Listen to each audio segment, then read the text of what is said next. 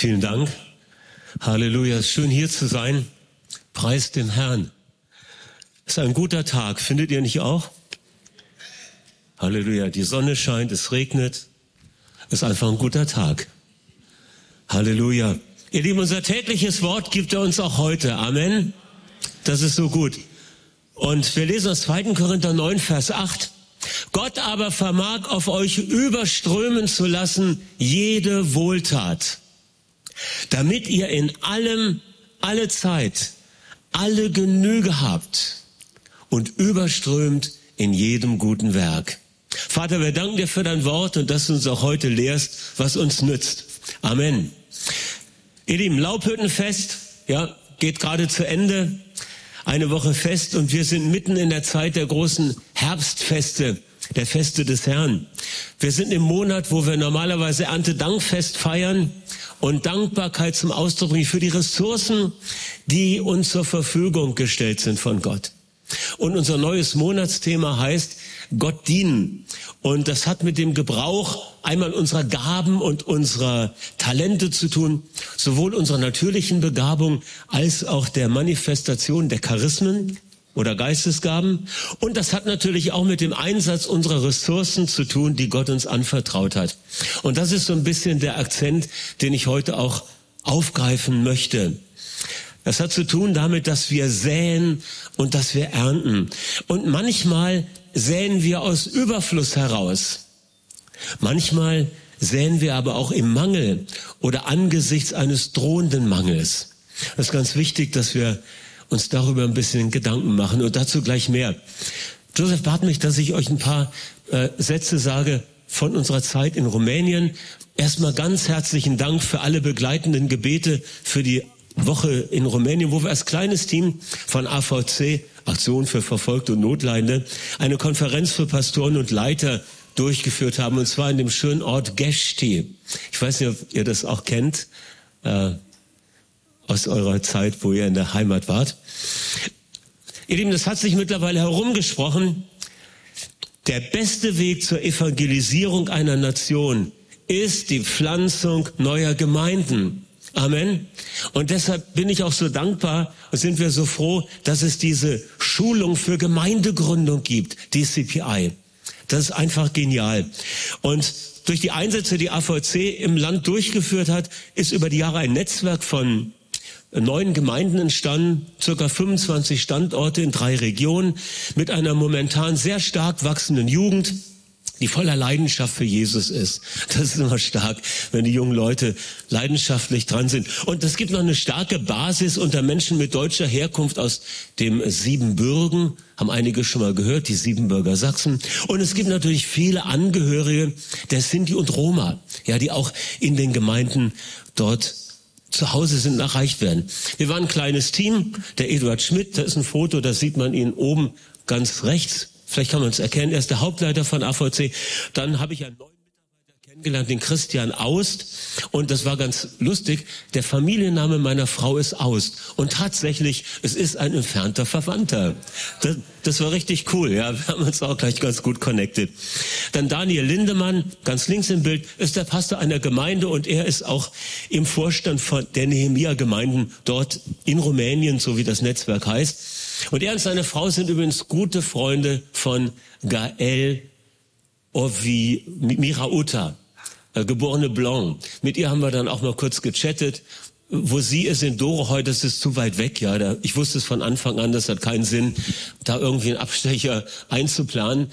Äh, dafür war das Programm zu dicht. Aber sie lässt die Gemeinde herzlich grüßen. Wer kennt die Gael noch? Also noch einige. Super.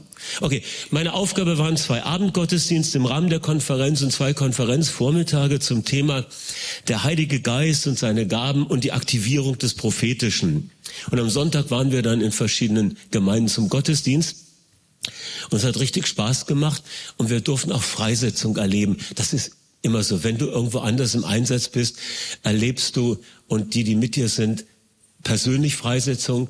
Aber es war auch möglich, die Geschwister in so eine Freisetzung reinzuführen. Einige sind so ein bisschen traditionell geprägt und da ist wichtig, sie zu ermutigen, vom Sprachengebet zum Prophetischen hin diese Schritte zu gehen. Und es hat funktioniert und es war eine große Ermutigung für uns alle. Und wie immer bei solchen Tagungen, der persönliche Austausch, die Begegnung ist immer ganz besonders wertvoll und auch der Austausch im Team. Und noch einmal, da sind die Gebete so spürbar.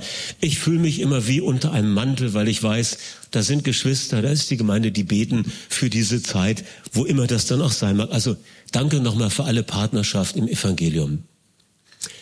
Zurück zu unserem Thema. Gott dienen mit unseren Gaben und Ressourcen und seine Versorgung erleben. Ihr Lieben, und das alles beginnt mit einer entscheidenden Frage. Ich erinnere mich noch recht gut, das ist viele Jahre her. Wir standen als Gemeinde vor einer wirtschaftlichen Herausforderung. Ich glaube, das war noch bevor äh, Nelsons kam, also ist wirklich lange her. Und wir bewegten das Thema in einer Gebetsnacht von Freitag auf Samstag. Und ich habe das noch genau vor Augen. Plötzlich zeigte uns ein Teilnehmer, was er während des Gebetes auf dem Boden liegen gesehen hatte. Eine kleine Münze. Und die Botschaft war klar. Die Lösung für euer Problem, sie liegt buchstäblich im Haus. Und die Herausforderung bestand darin zu schauen, was wir an Ressourcen haben und dass wir diese Ressourcen im Vertrauen auf Gott einsetzen. Und die Herausforderung für uns als Gemeinde und Gemeindemitglieder bestand darin zu schauen, was wir alle miteinander zusammentragen können. Was habt ihr in eurem Haus? Was habt ihr selbst in eurem Haus? Ihr Lieben, angesichts eines aktuellen oder eines drohenden Mangels lautet die entscheidende Frage nicht, was uns heute fehlt oder vielleicht morgen fehlen könnte, sondern die Frage lautet, was haben wir jetzt, was haben wir jetzt noch? Und im Fokus dieser entscheidenden Frage steht also nicht der Mangel oder das Soll, sondern es steht das Haben und das Guthaben. Ihr Lieben, das ist unsere Ausrichtung. Wir wissen um den Mangel, wir wissen um das Soll, aber unsere Ausrichtung ist auf das, was wir haben oder noch haben. Und als die Jünger vor der Herausforderung standen, die Menge der 5000 mit Speise zu versorgen, ist ja menschlich gesehen totale Unmöglichkeit. Ja, selbst mit dem, was man menschlicherseits tun könnte, nämlich einkaufen gehen, war das nicht zu lösen. Und da fragt Jesus angesichts dieser Situation, wie viele Brote habt ihr? Geht mal hin und schaut nach. Mit anderen Worten, was habt ihr denn im Haus? Fünf Brote und zwei Fische. Alle essen davon und werden gesättigt. Und zwölf Körbe voll bleiben übrig mit den Brocken. Und ein ähnliches Vermehrungswunder wird uns im Alten Testament berichtet. Und auch hier lautet die entscheidende Frage, was hast du im Haus? Wir lesen mal aus 2. Könige 4.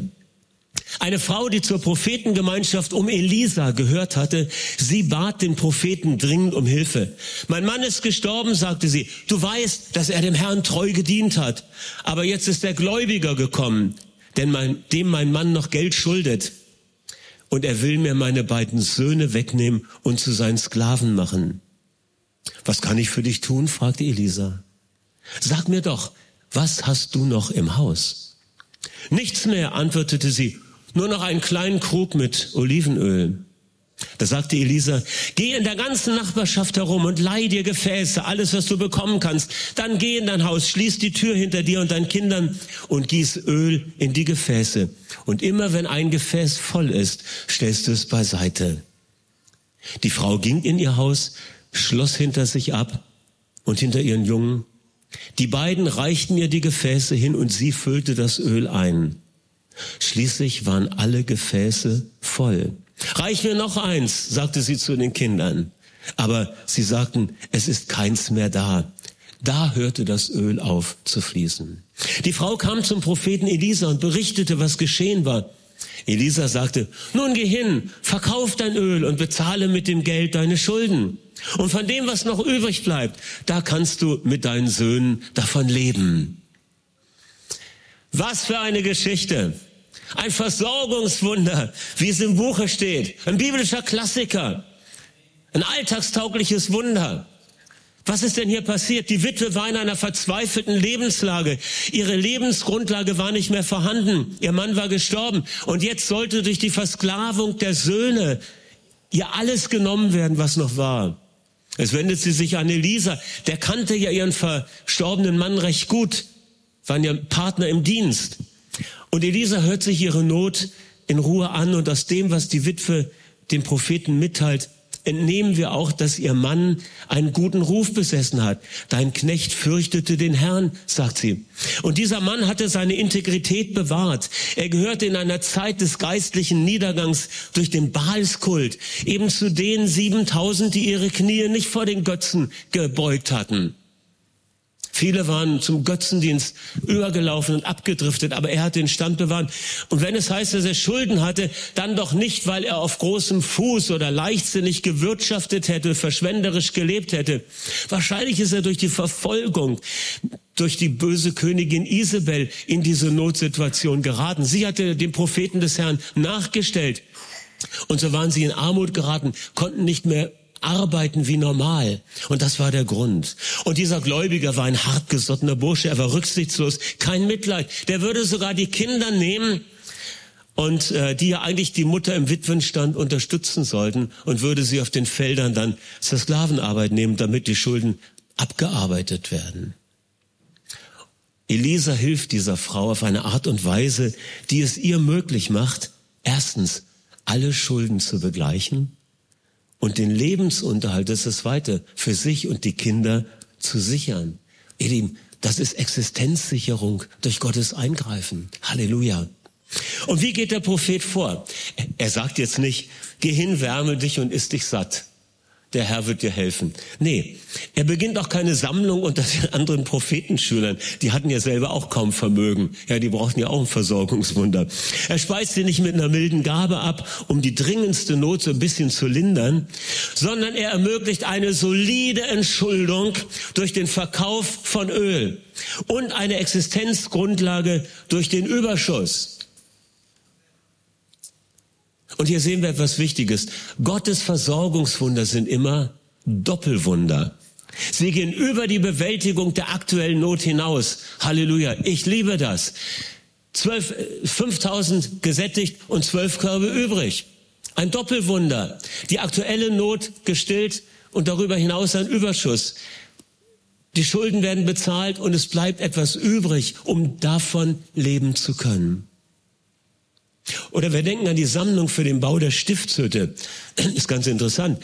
Da heißt es dann 2. Mose 36, das Volk brachte mehr als genug zur Verwendung für die Arbeiten, sodass noch etwas übrig blieb. Also so ein Bauopfer ist cool, ne?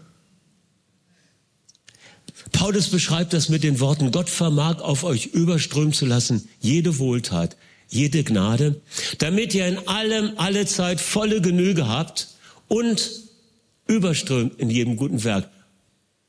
Alle Bedürfnisse gestillt und es ist noch was übrig, um was Gutes zu tun. Halleluja. Ihr Lieben, ich habe mal versucht, das in so einen Satz zu fassen. Ich habe das bei anderer Gelegenheit schon mal erwähnt. In jedem Nichts gibt es ein Etwas, wenn wir dieses etwas durch Vertrauen und durch Handeln im Vertrauen mit dem alles verbinden, was bei Gott ist, dann wird unser etwas zu einem viel, das den Mangel ausfüllt und zu einem mehr, das uns noch ein Plus beschert. Amen. In jedem Nichts gibt es irgendwo ein etwas, dass wir mit Gottes Fülle in Verbindung bringen können durch Vertrauen. Und dann wird dieses etwas zu viel für uns und sogar auch noch zu mehr. Halleluja.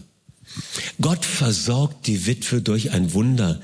Und das beginnt mit dem kleinen Etwas, das in dem Nichts zu finden ist. Was hast du im Haus? Versorgungswunder beginnen mit dem, was vorhanden ist entdecken wir doch das kleine Etwas in unserem großen Nichts. Ein paar Brote, ein paar Fische. Oder bei Elisa auch im gleichen äh, Kapitel 20 Gerstenbrote für eine Hundertschaft von, von Soldaten. Ja, 20 Gerstenbrote für eine Hundertschaft. Hat funktioniert. Oder Hochzeit zu Kana, Krüge voll Wasser.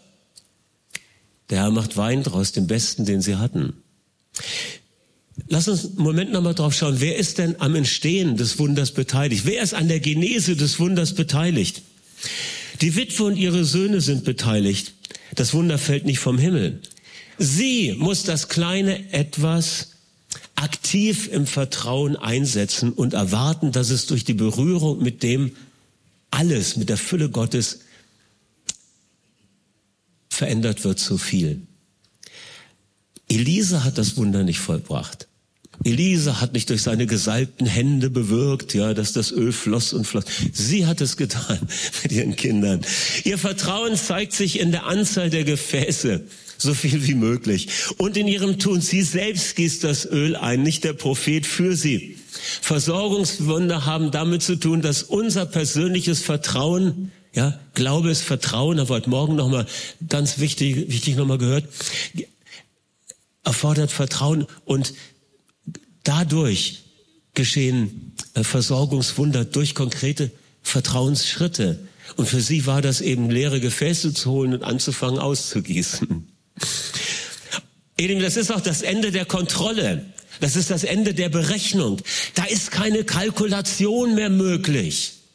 Ja, das hat seinen Platz in einer gesunden Planung. Äh, versteht mich nicht falsch. Kalkulation, Kosten überschlagen beim Hausbau, das ist alles richtig und wichtig. Aber es gibt einen Moment, wo wir da nicht mehr weiterkommen, nämlich wenn wir vor dem Nichts, der Herausforderung des Nichts stehen und wissen, menschlich ist das nicht zu lösen. Da müssen wir dieses kleine Etwas im Nichts suchen und im Vertrauen auf Gott hin einsetzen und säen.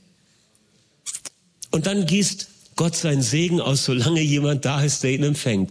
Da war noch ein Gefäß, da war noch ein Gefäß und so ist passiert. Elisa sagt der Witwe, was sie mit ihrem Ölreichtum tun soll. Das viele, das dient zur Begleichung der Schulden und das Mehr, das dann noch bleibt, das dient zum Weiterleben. Und eins ist doch klar, das Öl, das durch ein göttliches Wunder generiert wird, das ist natürlich von höchster Spitzenqualität. Ich weiß nicht, wie das äh, bezeichnet wird, A3 Plus oder so oder A mit fünf Sternchen. Gibt es bei Olivenöl so besondere Kennzeichnung. Das war eins, wo der Sternenhimmel draufgeklebt sein muss, ja. Es ist ja vom Himmel gekommen. Oder bei der Hochzeit zu Kana, der war, der war, das Wasser, das zu Wein wurde, war besser als jeder äh, Wein, den sie vorher ausgeschenkt haben. Warum? Bei Gott ist das Beste gerade gut genug. Noch einmal, erstens, sie bezahlt ihre Schulden, jetzt ist sie wieder frei. Und das ist die erste Priorität. Niemandem etwas schuldig sein. Und das zweite, sie hortet jetzt den Überschuss nicht. Das ist vielleicht wichtig. Sie hortet nicht den Überschuss, sondern sie gebraucht ihn zum Weiterleben und Investition und Existenzgrundlage für die Zukunft. Vielleicht zwei Gedanken noch in dem Zusammenhang. Der Prophet und die Situation seiner verwitweten Frau, das könnte ja auch mal so ein Bild für die Bedürftigkeit sein, die uns doch auch immer wieder in der Gemeinde begegnet. Und es wirft dann die Frage auf, welche Perspektive haben wir denn, wenn wir eine Herausforderung vor uns haben durch akuten Mangel oder durch drohenden Mangel? Ich meine, gerade in der heutigen gesellschaftlichen Situation ist der drohende Mangel auch sehr stark. Ja, der begegnet uns ständig in den Nachrichten, der drohende Mangel auf verschiedenen Ebenen. Es ist einmal akuter Mangel da und es ist ein drohender Mangel da. Und welche Perspektive hilft uns denn damit richtig umzugehen? Und ich denke, das erste hat zu tun mit der Frage, braucht das Reich Gottes Geld oder hat es Geld? Wir sagen ja immer, es ist wichtig, ins Reich Gottes zu investieren. Das stimmt. Alles richtig. Aber ist das Reich Gottes äh, irgendwo in Not. Das Reich Gottes ist nie in Not. Wir mit unserem kleinen Teil vom Reich Gottes in unseren äh, Gemeindearbeiten, da haben wir manchmal Not. Ja, aber das Reich Gottes an sich hat keine Not. Denn Gott sagt im Psalm 50, Vers 10, mir gehört das Vieh auf tausend Bergen. Eieiei, das ist viel. Und hier kommt es noch dicker in Haggai 2,8. Meines das Silber und meines Gold, spricht der Herr der Herrscher. Das heißt, ihm gehört alles, alle Ressourcen sind seine. Das heißt mit anderen Worten, das Reich Gottes geht niemals pleite. Amen. Es geht niemals Konkurs oder Bankrott. Kein Konkurs im Himmel. Die Gnade steht hoch im Kurs. Und die Frage ist nicht, wie wir Finanzen in Gottes Reich hineinbekommen, sondern wie wir den Reichtum des Himmels auf der Erde freisetzen. Und das geschieht durch den Glaubenskontakt, indem wir das wenige, was wir noch im Haus haben, das heißt zur Verfügung haben, was wir beinahe übersehen hätten, wegen seiner vermeintlichen Geringfügigkeit, überhaupt gar nicht in Rechnung stellen. Wir sagen, ja, aber die 10 Cent, die rechne ich gar nicht mit. Hey, hey, vielleicht ist das das kleine Etwas in dem großen Nichts, womit Gott arbeiten will. Und da, weil wir das nicht einschätzen, richtig einschätzen, kann es passieren, dass wir das wenige im Vertrauen auf Gott eben nicht in die Waagschale werfen, aber genau das sollten wir tun. Das bruskiert unseren Verstand und unsere eingefleischte Art, uns selbst zu helfen und uns selbst zu erlösen aus der Misere. Und einer der Hauptgründe, äh, warum oft Ressourcen fehlen, liegt vermutlich auch in der versteckten Neigung zur Selbsthilfe, die im Kern nichts anderes ist als eine Form von Gottlosigkeit, von Selbsterlösung, wo man denkt, man muss das alles hinkriegen. Und Selbsterlösungsmaßnahmen, egal ob das jetzt mit Sünde, mit moralischem Vergehen zu tun hat oder mit einem anderen Mangel, es ist immer ein Minus. Und dieses äh, lässt sich nicht, äh, diese Selbsterlösungsmaßnahmen, die lassen uns letztlich immer in der Schuld und auch in den Schulden stecken bleiben. Also, die Herausforderung besteht darin, das Ölkrüglein zu finden, und anzufangen, im Vertrauen auf Gott auszuteilen und dabei zu sammeln wie nie zuvor. Zweite Frage. Sehe ich Geld und Finanzen nur als Brot oder auch als Saat? Interessante Frage. Das Korn, das ich habe nach der Ernte, das kann ich zu Brot verarbeiten und dann esse ich es auf und dann bin ich gesättigt. Ich kann aber auch einen Teil dieser Saat nehmen und sie wieder ausstreuen. Auf Hoffnung hin, auf Erwartung hin, dass das Gesetz von Saat und Ernte wirksam ist. Und in 2. Korinther 9, Vers 10 heißt es, der aber Samen dem Sämann gibt und auch Brot zur Speise, er wird auch eure Saat vermehren. Geld als Brot dient zur Versorgung der Bedürfnisse. Es wird gegessen. Geld als Saat dient zur Vermehrung der Ressourcen. Es wird ausgestreut. Es gibt ja diesen Psalm, wo es heißt, er geht hin und sät mit Tränen.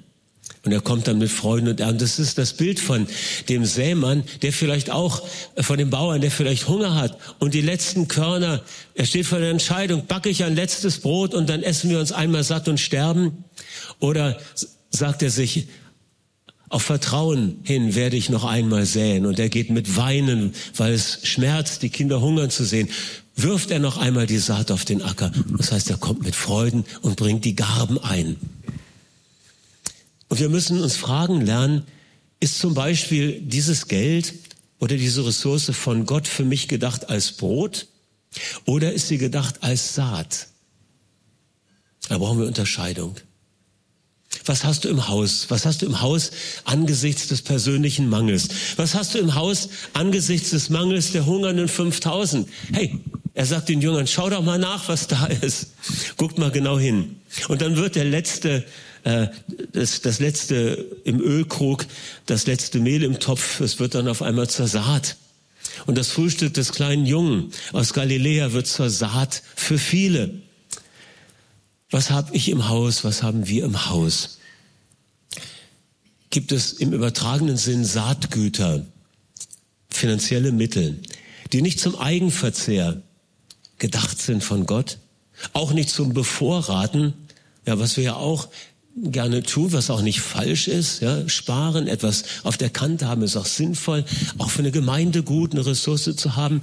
Ja, trotzdem ist die Frage, gibt es im übertragenen Sinn Saatgut, finanzielle Mittel, die eben nicht zum Eigengebrauch, auch nicht zum Bevorraten gedacht sind, sondern zum Ausstreuen und zum Aussäen. Und diese zu entdecken und im Vertrauen auf den Gott, dem alles im Himmel und auf Erden gehört, einzusetzen. Das war in biblischer Zeit ein Schlüssel zur Versorgung und ist auch heute noch. Sein Schlüssel aus dem, aus dem Weg heraus, aus dem Mangel, aus dem Weg heraus, aus den Schulden. Von Isaak lesen wir was ganz Interessantes in 1. Mose 26. Da heißt es, es entstand eine Hungersnot im Land. Ja, Inflation, Hungersnot kommt ins Land. Und dann lesen wir in Vers, das ist Vers 1 und in Vers 12 lesen wir, und Isaak säte in diesem Land und gewann einen überaus großen Ernteertrag. Das heißt, Isaak säte zur Zeit der Hungersnot. Er säte aus, als Mangel war. Und in diesem Nichts, da nahm er das etwas, was er hatte, und er brachte es durch Glauben in Verbindung mit der Fülle Gottes, mit dem alles, was bei Gott ist, und es wurde zu mehr. Er säte in der Zeit des Mangels. Ihr Lieben, ich würde jetzt gerne nochmal einen Videoclip äh, mit euch anschauen von dieser Geschichte und dann kommen wir zu einer Punkt der Aktivierung und des Gebets.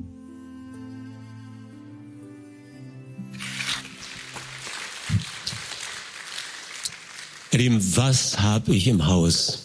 Was ist das kleine etwas in meinem Nichts, das ich Gott als Saat geben kann? Er wird es multiplizieren. Die nächsten Wochen wollen wir nehmen als eine Zeit der Dankbarkeit für alle Gaben und Ressourcen und auch als einen Monat des Saatopfers. Und ich möchte uns heute einladen, dass wir als Einzelne, auch als Freunde miteinander und in den Familien ein spezielles Erntedank-Saatopfer vorbereiten und mit dem Vermerk Saatgeld, ja, überweisen oder ins Opfer legen.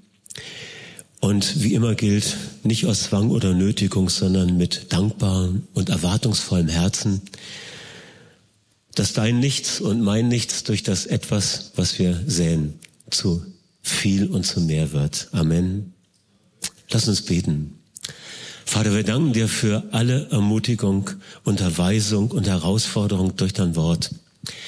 Ich danke dir, dass du uns verstehen hilfst, dass wir den vielfältigen Reichtum des Himmels empfangen dürfen. Und es ist nicht unsere perfekte Kalkulation, die uns Sicherheit finden lässt in dieser Zeit auch gesellschaftlichen drohenden Mangels, sondern es ist deine grenzenlose Großzügigkeit, deine Liebe zu deinen Kindern und zu deinem Volk, der wir vertrauen. Herr, dein Wort sagt, dass du nichts Gutes denen vorenthältst, die dich suchen und die dir mit Ehrfurcht begegnen. Und so danken wir dir, dass du uns auch erkennen und unterscheiden hilfst, wo Ressourcen als Brot unserer Versorgung dienen und wo sie als Saat für eine kommende Ernte gedacht sind. Und zeig uns bitte unser Saatgeld. Zeig uns die Saat im wirtschaftlichen Bereich. Und wo wir da zunächst nichts finden, dann schenk uns etwas, was wir säen können. Das ist unser Gebet heute Morgen. Und wir danken dir, dass du es bist, der dem Sämann Samen gibt zum Brotessen und auch zum Aussäen. Und wir danken dir, dass du Wege hast, aus Schuld, aus Schulden zu befreien und dass du deine Kinder einen Tag der Freiheit erleben lässt. Wir danken dir dafür von Herzen. Halleluja. Danke, Herr. Danke, dass wir durch unser Vertrauen und durch unseren Vertrauensakt mit dem Himmel und seiner Fülle verbunden sein dürfen. Und das ergreifen wir neu als Wahrheit für unser Leben. Und danken dir, dass wir konkrete Schritte gehen können, dass du uns zeigst, was es für uns persönlich bedeutet und auch als gesamte Gemeinde. Hab Dank dafür. Amen. Amen. Ich habe gehört, dass es einige Personen gibt, die auch speziell einen besonderen Mangel haben an Arbeit. Und das ist ein Bedürfnis und eine Not, wo wir auch gleich dafür beten können. Und vielleicht kann man das dann im Segnungsteil auch noch aufgreifen und machen. Ja, da hast du jetzt nicht unbedingt äh, eine Arbeitsstelle, die du in die Waagschale werfen kannst, aber Gott wird auch da deinen Mangel ausfüllen. Ja, er hat da Mittel und Wege. Er öffnet Türen in Arbeitsverhältnisse, die richtig gut sind. Glaubt ihr das? Wer hat das schon mal erlebt von euch? Eine ganze Reihe hier. Preist den Herrn. So ist unser Gott. Nichts ist unmöglich bei ihm. Amen.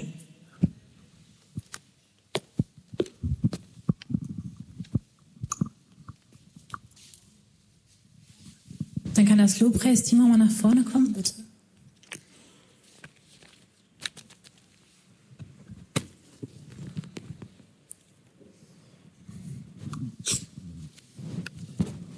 Klaus-Dieter, vielen, vielen herzlichen Dank für diese ermutigende Predigt. Und ich habe wirklich so das auf dem Herzen, dass Gott uns heute fragt, was kann ich für dich tun? Er ist hier und er kennt all unsere Bedürfnisse. Er weiß um jede Nebenkostennachzahlung, Heizkostennachzahlung oder sonstigen Mangel, der vielleicht momentan äh, uns belastet. Und ja, lasst uns das einfach wirklich auch in dieser Woche nochmal speziell vor Gott bringen, dafür beten, einander auch segnen mit Finanzen. Und ja, ich möchte dich jetzt einladen, dass wir nochmal diese Zeit des Lobpreises nehmen und Gott wirklich das alles hinlegen.